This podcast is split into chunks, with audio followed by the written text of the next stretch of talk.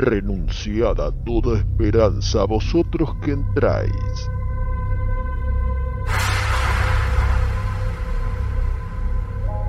Estáis por cruzar el estigia que separa la realidad de Cineficción Radio.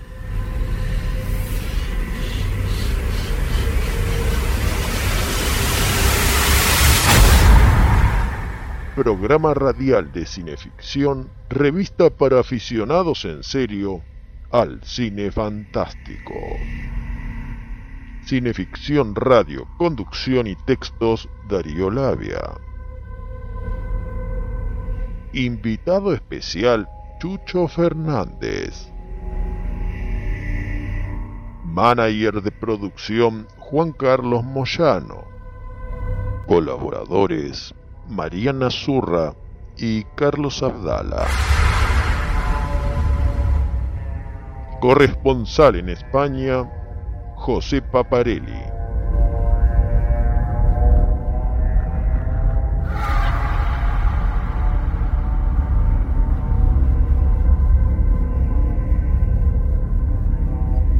Desfalleciendo casi por aquella visión, sin saber ya si me hallaba en un sitio tranquilo o en el valle del juicio final, fui presa del terror y apenas pude contener el llanto. Y en el delirio de mis sentidos debilísimos y debilitados, oí una voz poderosa como de trompeta que decía, Lo que vieres, propálalo en un programa de radio. Y es lo que ahora estoy haciendo.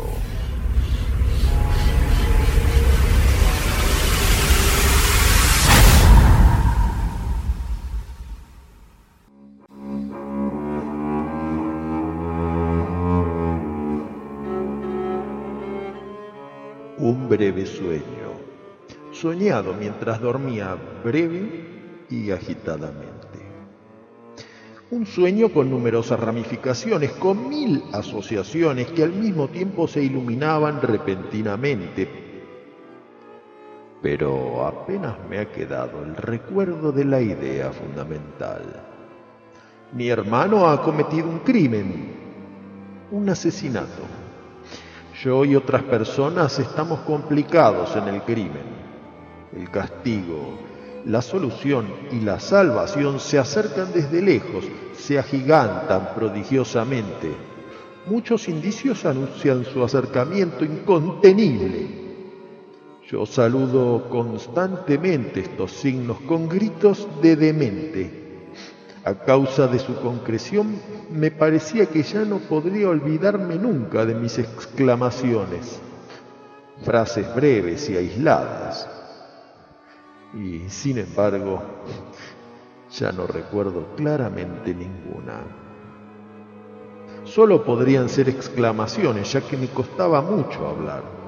Para emitir una palabra tenía que hinchar los carrillos y al mismo tiempo torcer la boca como si me dolieran las muelas. Al fin llega el castigo y yo le doy la bienvenida con tanto alivio, tanta convicción y tanta felicidad que la escena debió conmover a los dioses.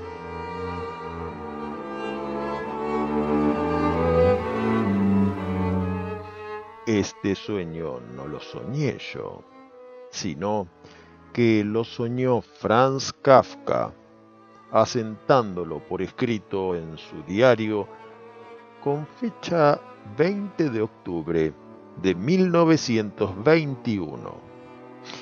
Según lo podemos leer en Los sueños de Franz Kafka, editado por Perfil Libros en 1998.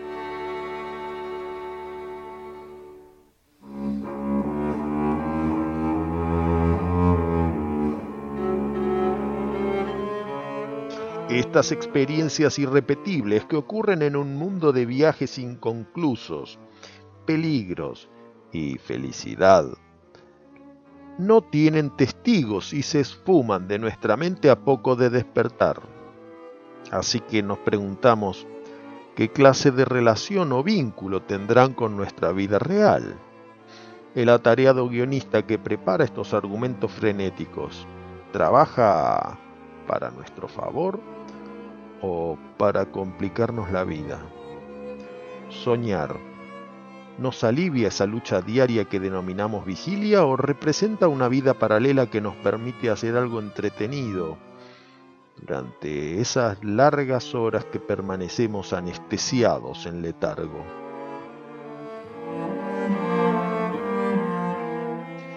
A continuación, el camarada Chucho Fernández nos ofrecerá uno de esos relatos orientalistas que tanto le gustan los ojos culpables de Ahmed Ech Chiruani. Relato incluido por Jorge Luis Borges, Adolfo Bioy Casares y Silvina Ocampo en la famosa antología de la literatura fantástica publicada allá en el 1940.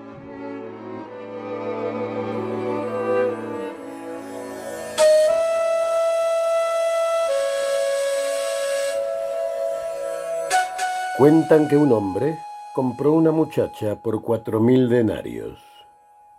Un día la miró y echó a llorar. La muchacha le preguntó por qué lloraba. Él respondió, tienes tan bellos ojos que me olvido de adorar a Dios. Cuando quedó sola, la muchacha se arrancó los ojos. Al verla en ese estado, el hombre se afligió y le dijo, ¿por qué te has maltratado así? Has disminuido tu valor. Ella le respondió, no quiero que haya nada en mí que te aparte de adorar a Dios. A la noche el hombre oyó en sueños una voz que le decía, la muchacha disminuyó su valor para ti pero lo aumentó para nosotros y te la hemos tomado. Al despertar, encontró cuatro mil denarios bajo la almohada. Pero la muchacha estaba muerta.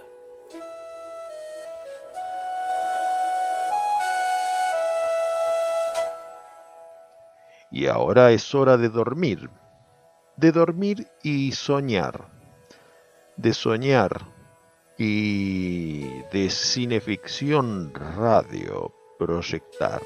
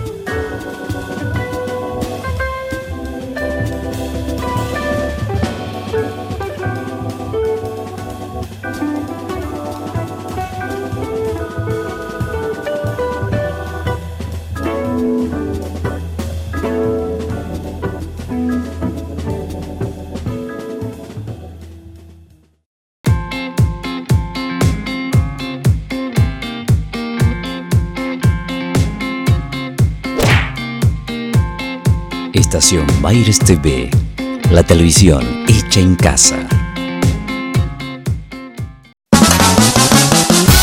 Desde la ciudad autónoma de Buenos Aires, en transmisión, Estación Baires, televisión online para todo el mundo. Camauer Rental, estudio y fotografía. Proveedor de técnica y elementos de última generación para el sector audiovisual. Avenida Niceto Vega 5617, Palermo, Hollywood. Camauer Rental. Contáctenos en info.camauer.com.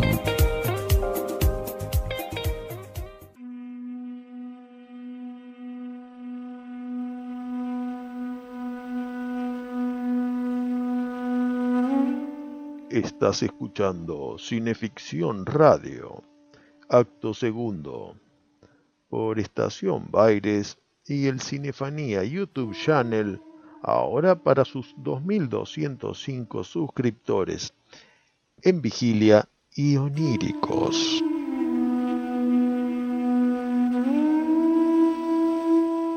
Saludamos a los amigos de la casa, los propaladores de la palabra, los divulgadores de la buena noticia de cineficción y todas nuestras publicaciones. Seba de Caro, Fede Bimeyer, Alexis Puig, Marcelo Pocavida y Hernán Moyano a quien le damos la primicia de que esta semana ya hay ejemplares de cineficción allá en La Plata y también de la antología fantástica El Árbol Sangriento.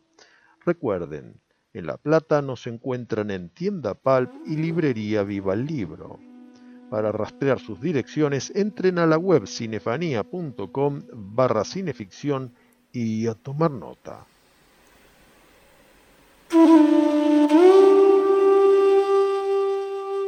Esta noche nuestro querido Carlos Abdala tuvo que esmerarse para rastrear material literario y extraliterario y bueno, en los entreactos hará que se nos luzca nuestra amiga Mariana Zurra. Pero para que Marian no se atosigue con tantos textos, lo hicimos trabajar también a Patricio Flores con su ejemplar de La Rama Dorada de James George Fraser. Ustedes dictaminarán los resultados. Agradecemos a Edgardo Castaña por el obsequio de cumpleaños que utilizamos como bibliografía para el último acto de este sueño que hoy musicalizaremos con John McLaughlin.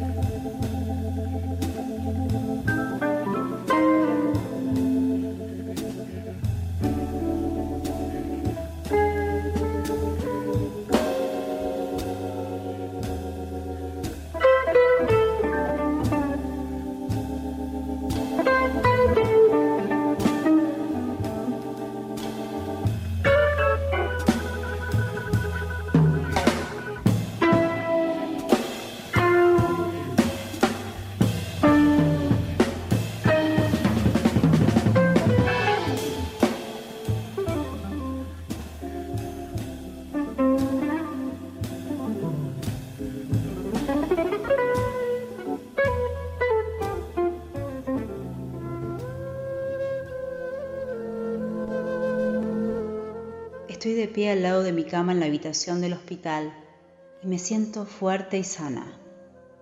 El sol inunda la habitación. El médico estuvo aquí y dijo, Señorita, inesperadamente usted está totalmente curada. Puede vestirse y abandonar el hospital. Entonces me volví y descubrí en mi cama mi cuerpo muerto. sobre los sueños y la muerte, de Mary Louise Bonfrance. La parálisis de sueño consiste en una imposibilidad transitoria de moverse y de hablar. Ocurre en cualquier momento de la noche. Estos episodios se producen en la transición inmediata del sueño a la vigilia.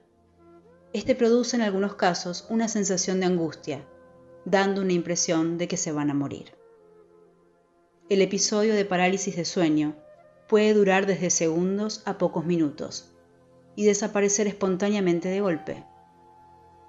Esta patología afecta entre un 5% y el 40% de la población en general y puede producirse a cualquier edad.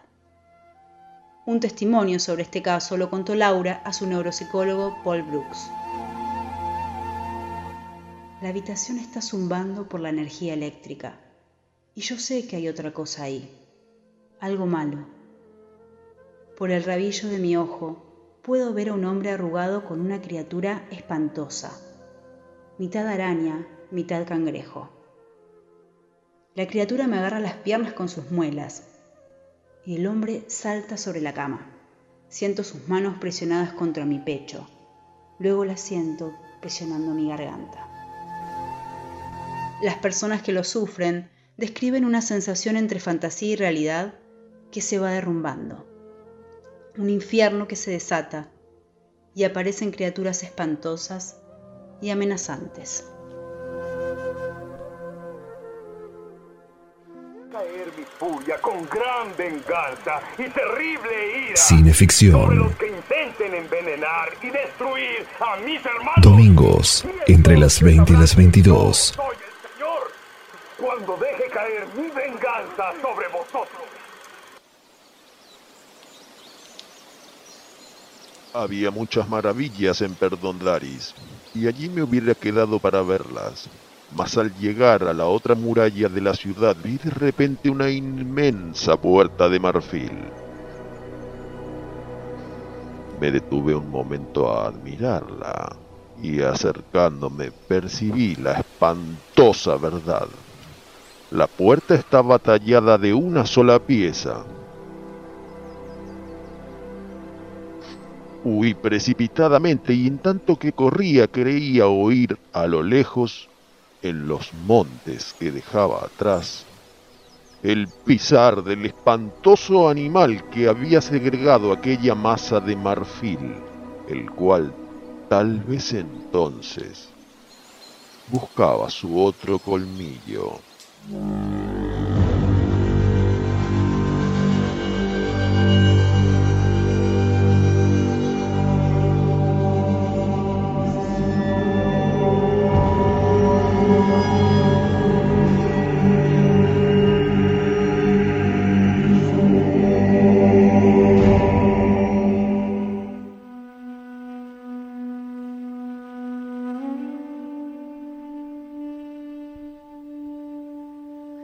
Suena Cineficción Radio.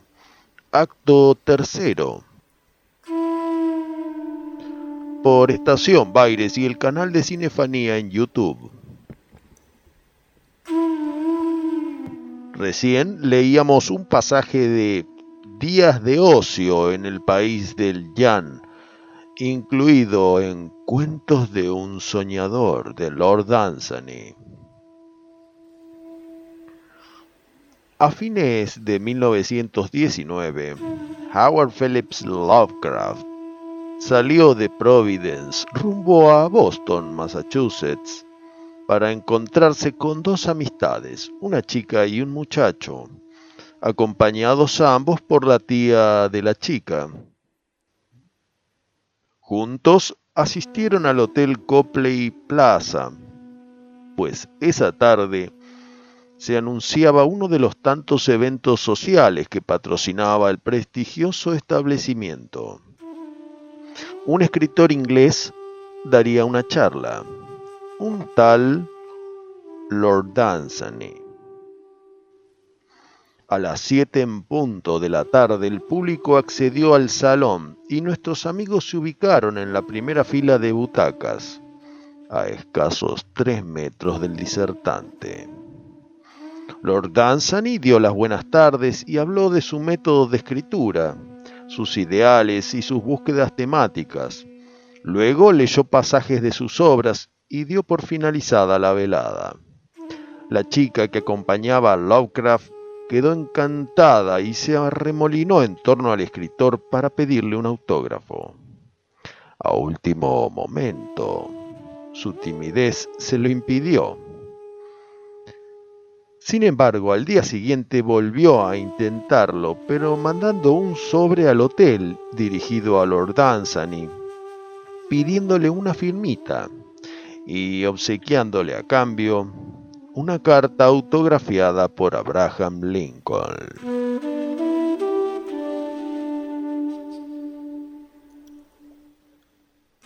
El nombre de esta chica fue Alice Hamlet muchos años después recordaría.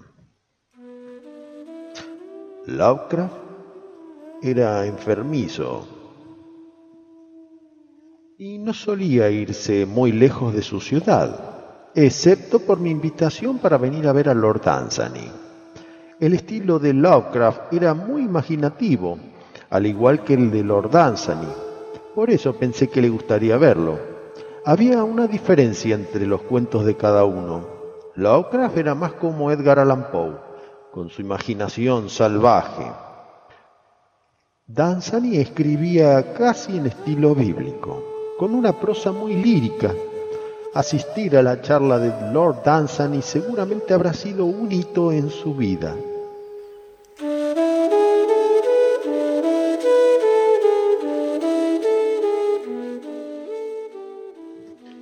Esa misma noche, al concluir la charla, Lovecraft se despidió y marchó de repente a Providence para así poder dormir en su camita. Años después, escribiría y publicaría un ensayo titulado El horror sobrenatural en la literatura, dedicándole, claro está, varios párrafos al maestro.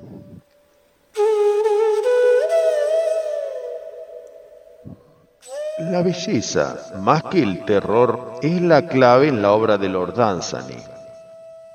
Adora el brillante verde del jade, el cobre de las cúpulas y el delicado resplandor del atardecer en los templos de imposibles ciudades de ensueño.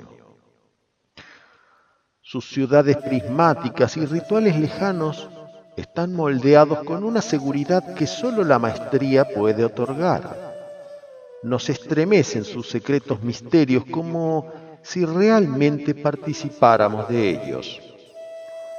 Para el lector de genuina imaginación, Danzani es un talismán, una llave que permite acceder a las riquezas de los almacenes de sueños y memorias fragmentadas.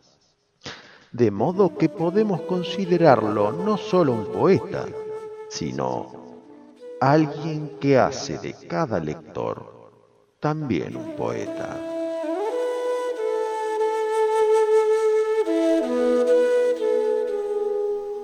Borges dirá que el de los sueños puede llegar a ser un género en sí mismo.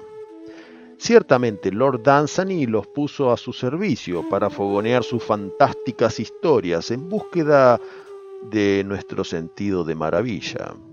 Lovecraft los utilizó a su vez para horrorizarnos con espantosas constelaciones, puertas místicas y peldaños incaminables.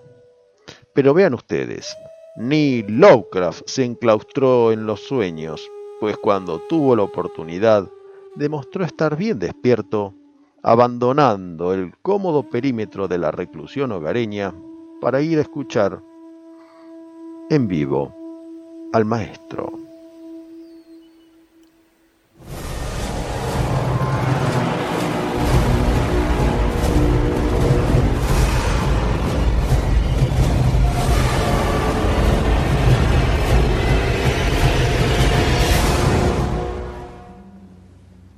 Mientras escribo esto en una agonía culpable, desesperado por salvar la ciudad de un peligro que crece a cada instante, tratando inútilmente de sacudirme ese sueño antinatural sobre una casa de piedra y ladrillo al sur de un pantano tenebroso. La estrella polar, maligna y monstruosa, me espía desde la negra bóveda celeste, parpadeando horriblemente como un ojo malsano y vigilante que intentara transmitirme algún extraño mensaje. Aunque ya no recordara el mensaje, sino que tenía que transmitirlo.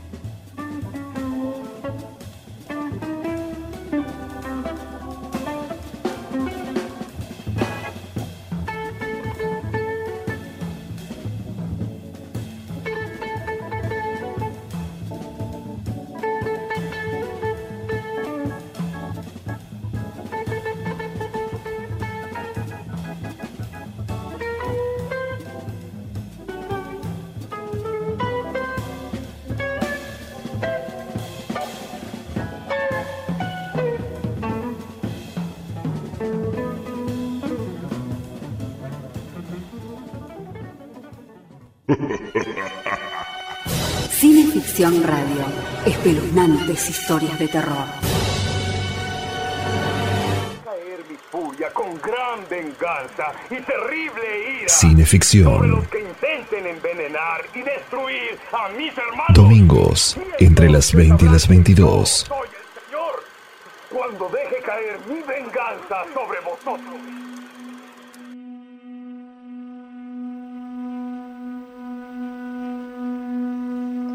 Esto es Cineficción Radio, acto cuarto, por Estación Baires y Cinefanía YouTube Channel.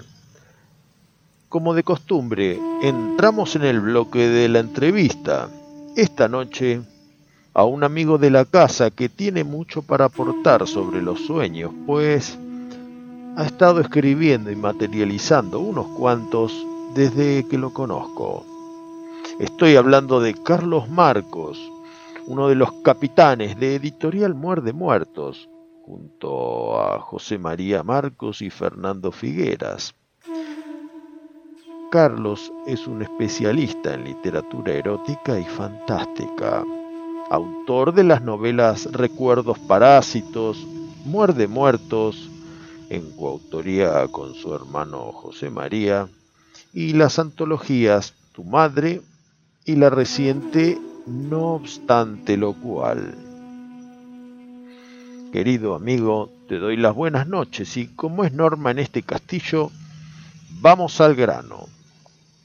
Stevenson soñó su Jekyll Hyde casi completo y como su esposa lo despertó al verlo agitarse, tuvo que agregar un par de cosas más. Mary Shelley hace alusión a una pesadilla que germinó en Frankenstein y el moderno Prometeo.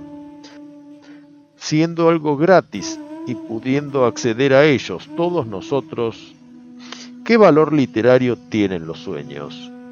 Querido doctor Labia, ¿cómo le va? ¿Qué preguntas me hace usted? Eh, hablando de sueños, de sueños diurnos, tanto como ensoñaciones o los ensueños, las fantasías, los sueños nocturnos y los anhelos, las ilusiones, también las pesadillas, no son nada gratis, realmente no lo son. En general, tratándose de sueños es como eh, hablar del auto. Cada uno tiene el auto que puede y que puede sostener y pagar. No sé si habrá notado que los seguros de un sueño cero kilómetro es carísimo. Así que también son esenciales, claro, para la literatura y para la vida, pero se pagan caro, mi querido Labia. ¿Qué novelas o relatos oníricos nos recomendás? Y también ¿Qué películas acerca del mundo de los sueños? Doctor Labia, recomendaciones con respecto a los sueños es raro porque mires lo que mires en la biblioteca, casi todo tiene que ver con, los sueños, con las pesadillas. Así que no podría recomendarle, puedo recomendarle lo que estoy leyendo en este momento, que tiene que ver con los sueños. Estoy por la mitad de Los Hechizados, una novela de Gombrowicz, que no es nueva, claro. Una novela que publicó en Folletina antes de venirse a la Argentina, en Polonia, antes de que estallara la guerra. Y tiene un escenario, un viejo castillo con fantasmas, con posesiones diabólicas, con antigüedades. Eh, es un poco una novela negra, ¿sí? en con, distintos misterios, un, hijo no reconocido, muerto, no se sabe muy bien por qué ha muerto, tesoros ocultos, videntes, todas las cosas que nos gustan, por supuesto. Es interesante. Si la hubiera terminado le contaría el final, pero no es el caso, así que está a salvo de mi manía de contar los finales. No sé cómo termina.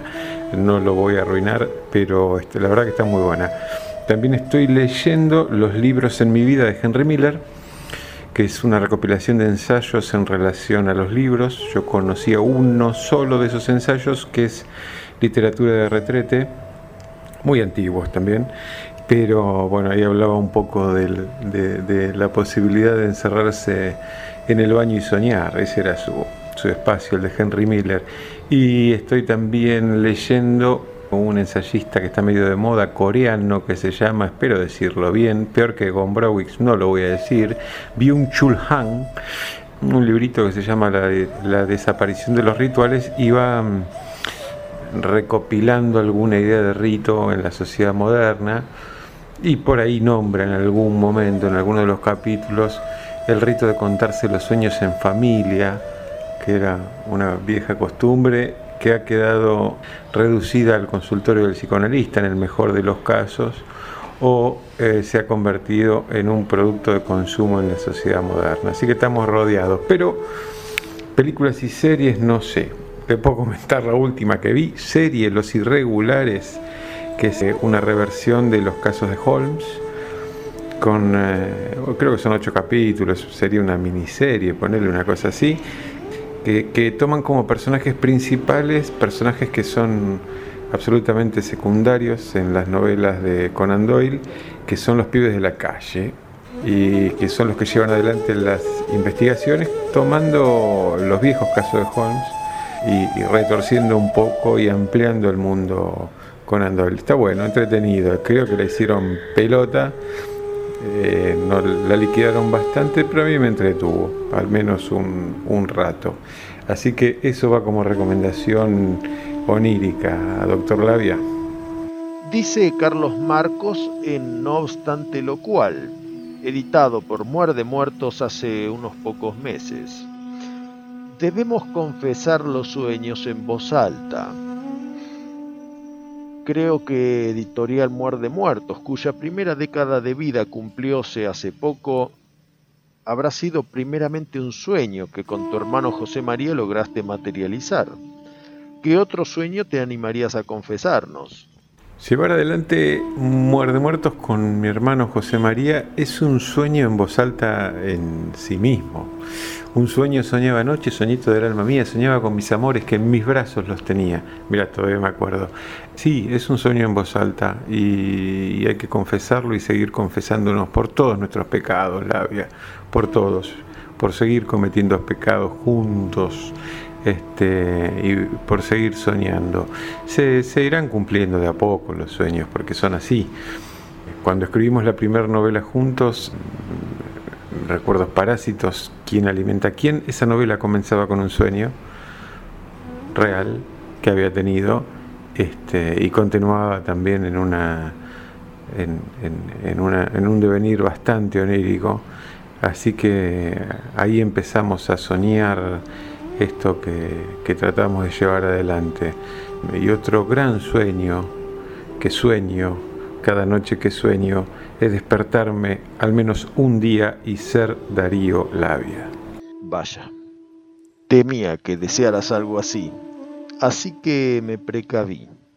En el caso de que ese deseo se cumpliera, nos despertaríamos, iríamos al espejo y tras dejar correr unas gotas de agua por los párpados inflamados, nos diríamos como rumor o letanía, No quiero ser delicado, ni desvalido, ni bienaventurado. No quiero ser una mujer super masculina o un hombre ultra femenino.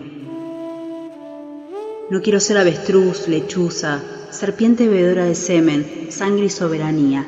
No. Debemos confesar los sueños en voz alta para demostrar que los cuerpos humanos son reales y las relaciones humanas también lo son.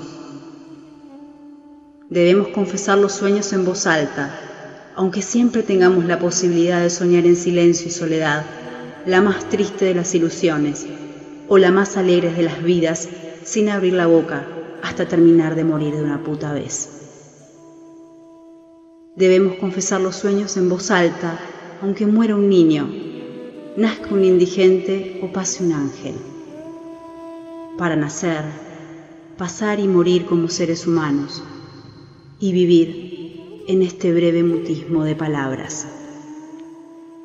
Y por último, Carlos, si bien junto a No obstante lo cual, también Muerde Muertos acaba de editar los volúmenes de relatos Desatormentándonos de José María Marcos y Olvidemos todo de una vez de Fernando Figueras. Pero en el mediano plazo, ¿qué sueños pensás enviarle al imprentero? Y al imprentero, eh, junto con los sueños, hay que mandarle dinero Intentamos pagarle con sueños, nuestro imprentero es Gino, de su impresa ahí en la calle Tucumán. Intentamos pagarle con sueños, pero no agarró viaje. Dudó, dudó, porque algunas pesadillas estaban cotizando en bolsa y dudó. Es un tano que en general no duda, ¿eh? te cobra en efectivo, pero estamos pensando pagarle con moneda onírica que viene mejor que el Bitcoin, pero aún no se nota. Por la duda vaya ahorrando en sueños y pesadillas, Labia, que lo vamos a necesitar. Le mando un abrazo grande a toda la audiencia y nos vemos por ahí en la próxima. Algún que otro libito va a ir saliendo por Muerde Muertos en las distintas colecciones, usted ya sabe. Y le, le irá llegando la novedad gota a gota, sueño a sueño. Le mando un gran abrazo, Labia, nos vemos.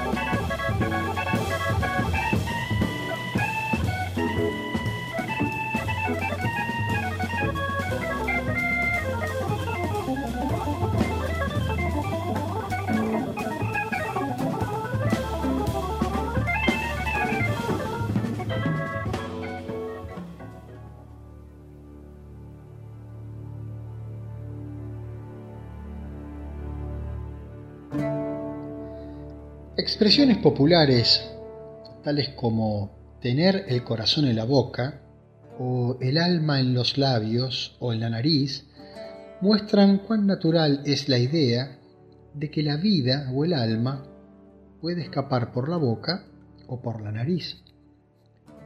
Muchas veces conciben el alma como un pájaro presto al vuelo. Esta idea ha dejado probablemente vestigios en la mayoría de los lenguajes y persiste como metáfora en la poesía. Los malayos exteriorizan de muchas maneras extrañas el concepto del alma ave. Si el alma es un ave que vuela, puede ser atraída por el arroz e impedir así que se marche o conseguir que vuelva de su peligroso vuelo. Así en Java, cuando se pone a una criatura por primera vez en el suelo, asunto que se consideraba especialmente peligroso, la colocan en un gallinero y la madre cloquea como si estuviera llamando a las gallinas. En Sintang, Borneo, cuando cualquier persona, hombre, mujer o niño, tiene un accidente, un pariente corre tan rápido como puede al lugar donde sucedió este accidente y, esparciendo arroz, pronuncia en torno al accidentado, clo, clo, clo. El alma de fulanito ha vuelto ya a casa, clo, clo, clo, alma. Después, reunirá el arroz y lo recogerá en una cesta, lo traerá al paciente y dejará caer los granos sobre su cabeza o sobre su mano, repitiendo una vez más clo, clo, clo, alma. La finalidad de todo esto es evidentemente atraer al alma ave, vagabunda e reinstalarla en la cabeza de su dueño.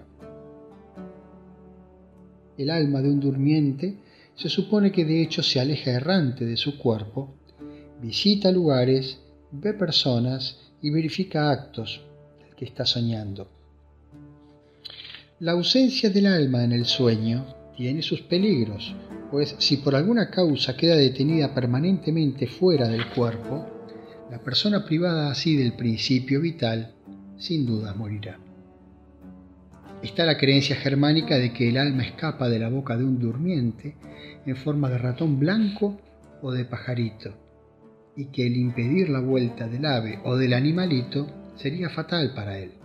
Por eso, en Transilvania dicen que no se debe dejar dormir a un niño con la boca abierta. Es regla general entre los antiguos el no despertar a un dormido, porque su alma está ausente y pudiera no tener tiempo de regresar. Si lo hace, el hombre despierta sin alma y cae enfermo si es absolutamente necesario despertar a alguien que duerme, deberá hacerse gradualmente y así dar tiempo a que el alma retorne. En Matucú, a un vitiano súbitamente despertado de su siestita por alguien que le pisó un pie, se le oyó implorar a su alma para que volviera. Estaba soñando en aquel instante hallarse muy lejos de allí, en Tonga, y fue grande su alarma cuando al despertar encontró su cuerpo en Matuku. La ansiedad de la muerte se retrataba en su rostro por si no lograba inducir a su alma para que cruzara velozmente el mar y regresase a su desamparado alojamiento. Ese hombre hubiera muerto de terror, sin dudas, si no fuera un misionero estaba allí cerca y pudo confortarlo.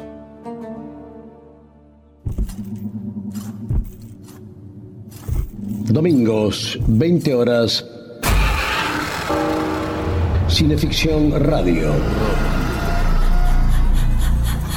Sorprendentes historias de terror. De la mano de Darío Labia y Chucho Fernández. En vivo.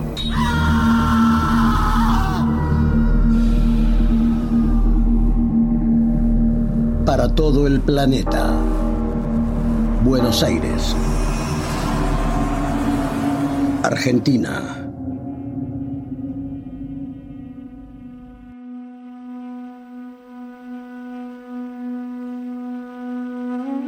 Bienvenidos a Cineficción Radio, quinto acto por Estación Baires y el Cinefanía YouTube Channel. Desde el comienzo del cine como evento social, muchas de las secuencias fantásticas que los realizadores ponían en pantalla eran excusadas como meros sueños de los personajes, que de esta manera transmitían la vuelta a la normalidad para evitar el escándalo entre los espectadores.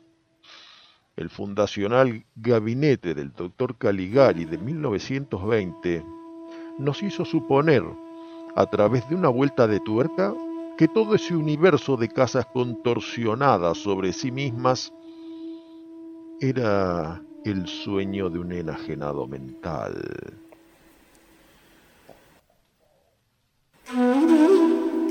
Desde que en 1945 Fritz Lang enmarcó oníricamente uno de sus grandes film noir, La mujer del cuadro, el recurso se hizo odioso, lo que nos lleva a pensar cómo es que en 25 años hacer que el cine sea un sueño pasó de maravillar a irritar. A partir de ese momento, los realizadores tuvieron precaución para no confundir a los espectadores. Vean si no las secuencias oníricas de The Innocent de Jack Clayton y más acá en el tiempo del laberinto del fauno de Guillermo del Toro. En otro extremo, un cine experimental que no tiene historia coherente, pues ¿quién ha soñado jamás algo coherente? Será ámbito del avant-garde, que adscribe a las reglas de lo onírico. Recordemos un falso despertar de Maya Deren, los opus homoeróticos de Kenneth Anger, los collages nudistas de Bruce Conner, o el Vampir de Cook de Pere Portabella sobre el rodaje del Drácula de Jesús Franco.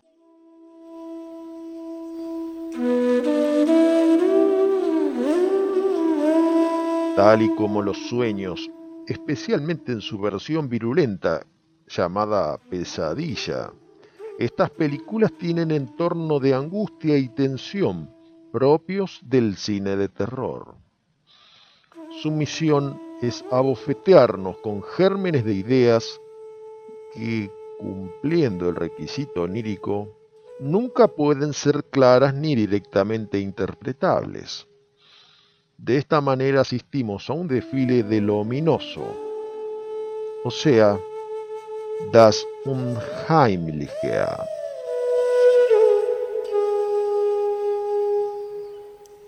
Siguiendo esa premisa, el giallo italiano será el único de los subgéneros horroríficos que mantendrá lo onírico del cine avant-garde. Asesinatos expresionistas que importan más que unas tramas usualmente ayunas de la lógica interna del policial convencional. Leemos ahora a Carlos Pajés en el capítulo introductorio de Giallo, Crimen, Sexualidad y Estilo en el cine de género italiano, editado por Colectivo Rutenberg en 2019. Jaulas de pájaros vacías, maniquíes y muñecas sin ojos o decapitadas informarán al espectador que está entrando en una dimensión onírica, siempre más propicia para el ingreso a escena de la irracional mente criminal.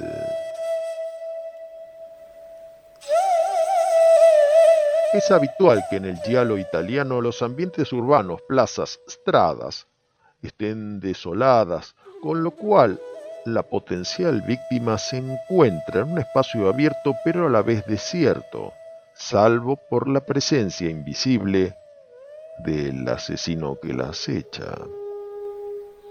Veamos si no Cuatro moscas sobre terciopelo gris de Dario Argento, con la alusión a lo que es el caballito de batalla del psicoanálisis, la interpretación de los sueños, la famosa teoría con que Freud quiso establecer que los sueños son una satisfacción de los deseos. Y por si no bastase, sigo teniendo la pesadilla de esa decapitación. Pero lo más raro es que, mientras sueño, no tengo miedo, a pesar de que es como si yo fuera el protagonista de la escena. Temor a la castración, dirá un freudiano. En efecto, el protagonista sueña constantemente con una ejecución en la que un verdugo decapita a un reo. ¿Estará expresando el temor de ser atrapado por un asesinato que no cometió pero que cree haber cometido? ¿Serán esos sueños símbolo de culpa o...? Es como un presentimiento, un presagio. ¿Ocurren cosas así? ¿O estoy volviéndome loco? Y el secreto le fue revelado a Daniel durante un sueño. Daniel 2.19. Exacto. Sigue mi consejo. La cosa es mucho más seria de lo que imaginamos. Debes acudir a la policía y pronto. Claro, y el resto de mi vida en la cárcel. Aquí Argento desecha la interpretación psicoanalítica de los sueños, que después de todo es una teoría, para escribir, en cambio, la suya propia, proveniente de una vieja película de Universal. Como ustedes saben, la última imagen vista por una persona antes de morir permanece durante algunas horas impresa en su retina. Ahora, por un procedimiento difícil, pero no imposible, se puede fotografiar esa imagen. Los experimentos realizados en Alemania, en Estados Unidos y más recientemente en Italia han dado resultados sorprendentes. En algunos casos, ha sido posible distinguir el rostro del asesino en el preciso instante en que cometía el crimen. De esta manera, la pista esencial de la imagen de cuatro moscas sobre terciopelo gris será aportada por el ojo extirpado de la última víctima del asesino.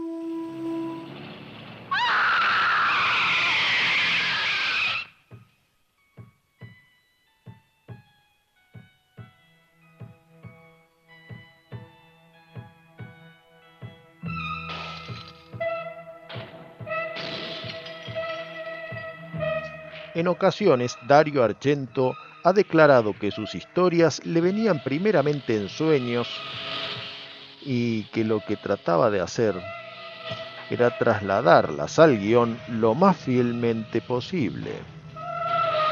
Sus películas son un ejemplo de cuán ominoso, fragmentario y onírico puede ser el cine narrativo. Así, los sueños que antaño proveían sustento a la adivinación y que ahora nutren su moderna variedad llamada psicoanálisis, dictaminan también la estética del giallo.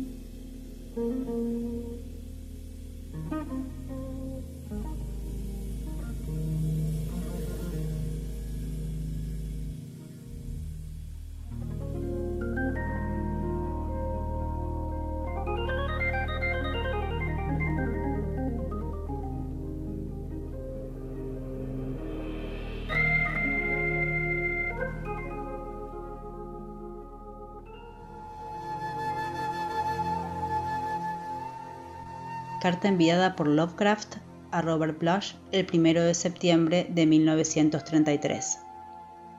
Torre sellada de Nakun, hora de la señal de la nebulosa oscura. Querido Boblock, me asombras cuando dices que solo sueñas unas dos veces al año. Yo no puedo quedarme dormido ni un par de segundos, incluso en mi sofá o en mi escritorio, sin experimentar los sueños más vívidos, que no siempre son bizarros o fantásticos, pero siempre claros como la vida misma. En nueve de cada diez sueños soy un niño en pantaloncitos cortos en la casa de mi niñez, junto a mi madre, mi abuelo y otros parientes y amigos fallecidos. Pero aparte de estos sueños comparativamente mundanos, ocasionalmente tengo algunos estrictamente fantásticos, buen material para la escritura de relatos. La noche pasada me encontraba entre una partida de hombres armados aprensivos y silenciosos, trepando por escalera y siguiendo un precario camino sobre los apiñados tejados de una podrida e increíblemente antigua ciudad, en búsqueda de un vago ser de infinita e increíble malignidad que ha estado afligiendo a los lugareños. Una vez a la luz de una luna leprosa y decreciente, vimos esa cosa. Un ser negro, agazapado, de grandes orejas, del tamaño aproximado de un enorme perro, con un vago parecido a las gárgolas de Notre Dame. Al final escapó de nosotros de manera peculiar.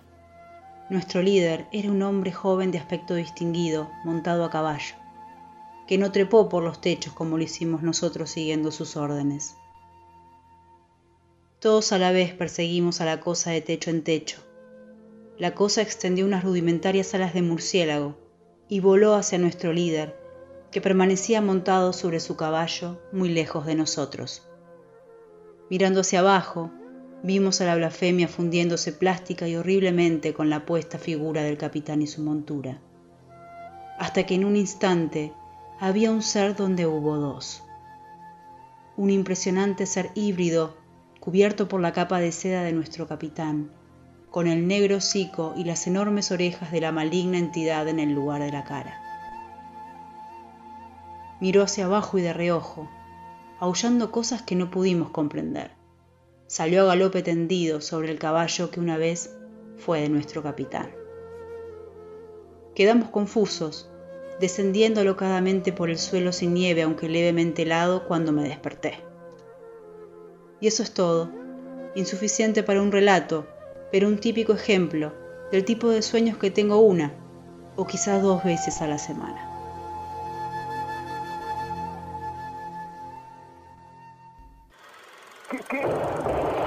No se deje intimidar por el cine y los matones de Marcelius Wallace. Cineficción. Para estar bien informado y esquivar todas las balas.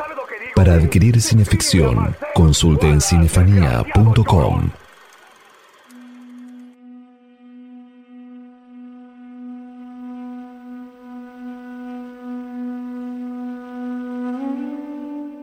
En el éter Cineficción Radio, último acto por Estación Baires y Cinefanía YouTube Channel.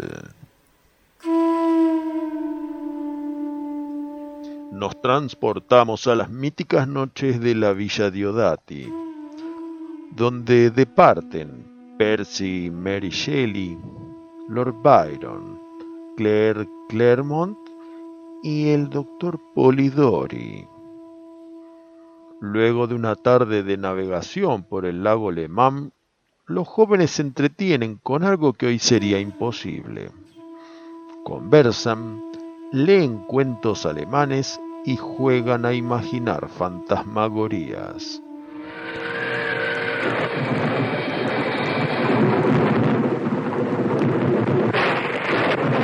Una noche tormentosa, Byron recita de manera fantasmal el poema Cristabel de Coleridge.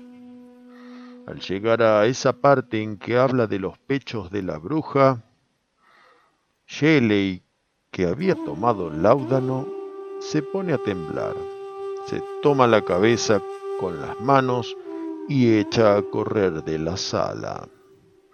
Los demás lo persiguen y le echan agua en la cara, haciéndole aspirar un poco de éter.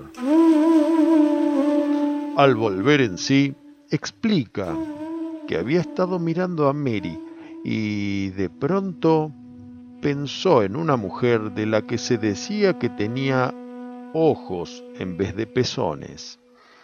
La imagen se le había enquistado en la mente y no podía sacársela de la cabeza. ¿Oís? Acercaos, observad la tormenta. Ya sabéis que los rayos me alarman. Querido Shelley, ¿queréis encender esos candiles, por favor? oh, querida Mary, qué asombrosa criatura. En el prólogo de su libro de sueños, publicado por Torres Agüero Editor en 1976, Borges separa los sueños inventados por el sueño y los sueños inventados por la vigilia. Y alude también a Coleridge. Las imágenes de la vigilia inspiran sentimientos, en tanto que en el sueño los sentimientos inspiran las imágenes. En 1831, Mary Shelley escribió una introducción para la tercera edición de su Frankenstein, en la que aporta jugosas visiones de las jornadas de Villa Diodati, así como de la ansiedad que trae toda creación, y en la que incurrió cuando Byron desafió a que cada uno invente una historia que rivalizara con tanto relato alemán.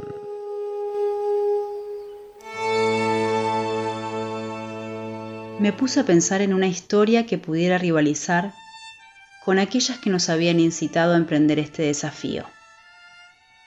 Una historia que tocara los miedos ocultos de nuestra naturaleza y que despertara un horror espeluznante Quisiera que el lector temiera apartar su vista de la página un instante para mirar alrededor, que le congelara la sangre y le acelerara los latidos del corazón.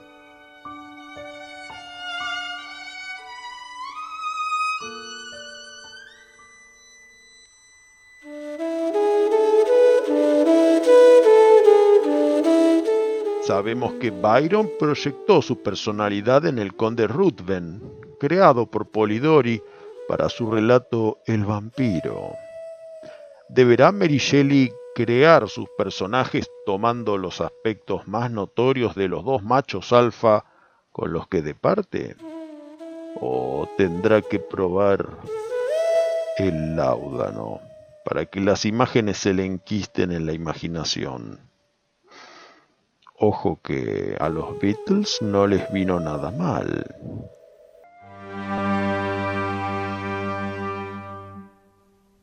Lord Byron y Shelley mantenían muchas y largas conversaciones, de las que yo era una testigo devota, aunque casi siempre en silencio. En una de ellas, los interlocutores dialogaron acerca de varias doctrinas filosóficas, y se discutió sobre la naturaleza del principio de la vida, y sobre si existía alguna posibilidad de que fuera descubierto y transmitido.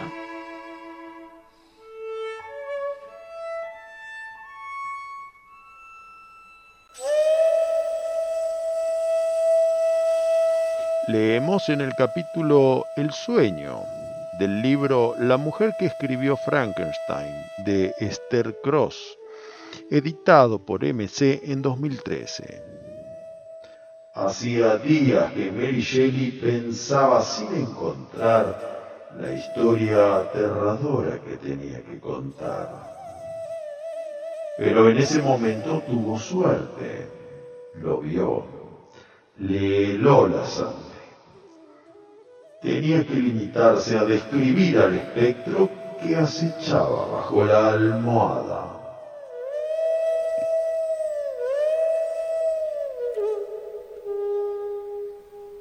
Recuerdo que después de una de estas veladas y cuando había pasado ya la hora de las brujas, nos retiramos a descansar. Al apoyar la cabeza en la almohada, no me pude dormir. Tampoco podría decir que pensaba. Era mi imaginación, mi imaginación espontánea la que me poseía y me guiaba, dotando las sucesivas imágenes que surgían en mi mente de una nitidez inusual en las ensoñaciones.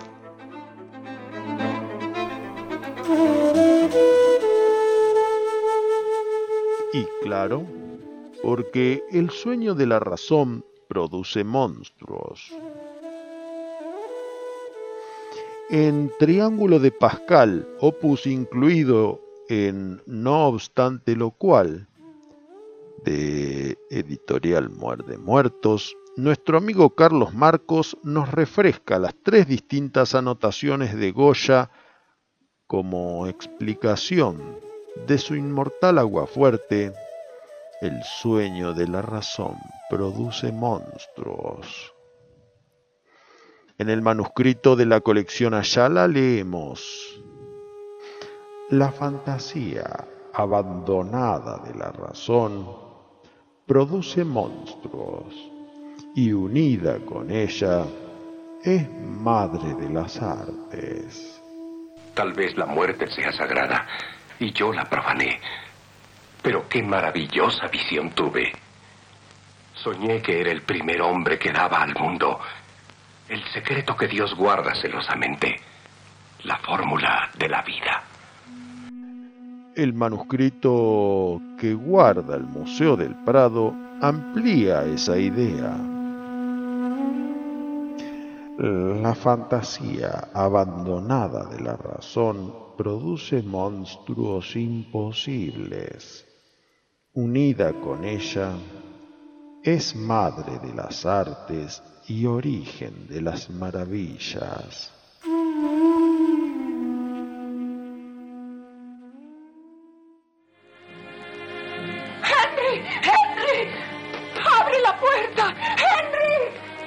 Elizabeth, vete, Elizabeth. No me iré si tú no vienes. No puedo dejarlos, no puedo. Vete. Deben vivir. Váyanse los dos. Tú y yo estaremos mejor muertos. No, no.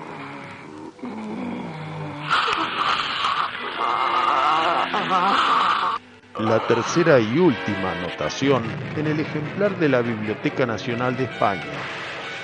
Cuando los hombres no oyen el grito de la razón, todo se vuelve visiones. Como las que esta noche nos vimos, cada uno proyectándolas en la propia y negra sala de la bóveda craneana, donde esta cineficción radio ha sido ensoñada.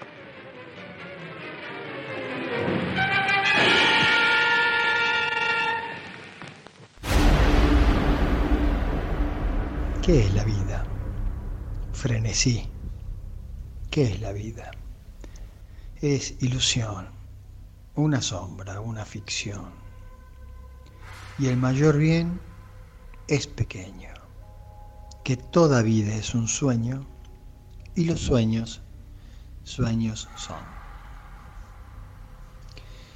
Ni se te ocurra olvidarte de esto para el programa. Ni se te ocurra. ¿Te parece? Mirá que pocas veces se ha descrito mejor una cosa describiendo otra. Verdad. Y ahora que lo pienso, además de este, de este poema que todos memorizamos de niños en, la escuela, o en mi, sí, vos también. Te iba a decir en mi generación como si yo fuera tan, tan, mucho más viejo. Recuerdo esa frase que no sé si te la estoy diciendo del todo bien, que dice otro maestro, que estamos tejidos del mismo material que nuestros sueños. Así que como ves, querido amigo, hoy me desperté pensando, le tengo que decir esto a Darío. cómo no, no, a veces por ser tan familiares algunas cosas uno no les presta la debida atención. Así es, chato. Concuerdo hasta en cada coma. Pero ya tenemos el programa armado. ¿Cuándo te levantaste vos con esa idea en la cabeza? Hoy. Charlie y Marianne estuvieron trabajando toda la semana. No le podemos quitar los entreactos. Bueno, vamos a tener que pensar algún especial de vigencia castellana o Quevedo tiene un, una especie de poema del fin del mundo, ¿sabías? Ah, pero ¿sabes qué? Ahora me estoy acordando.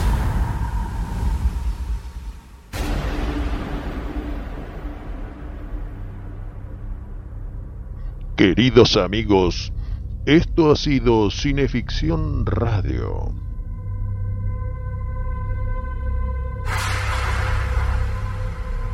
Conducción y textos, Darío Labia. Relatos, Chucho Fernández.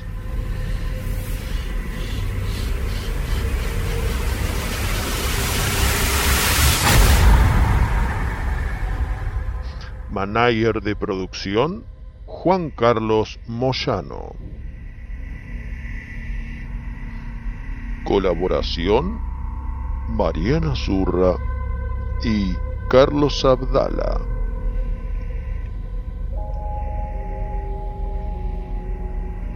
Corresponsal en España, José Paparelli.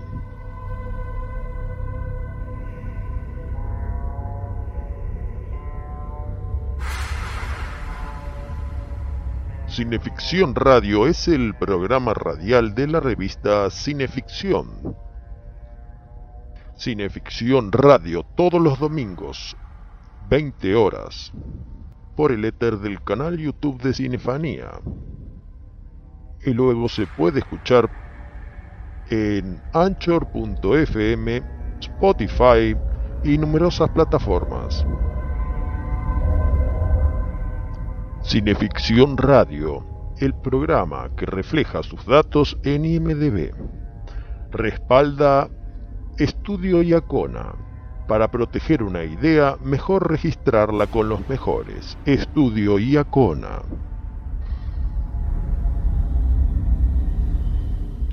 Será hasta el próximo domingo a las 20 horas. Buenas noches y buena suerte.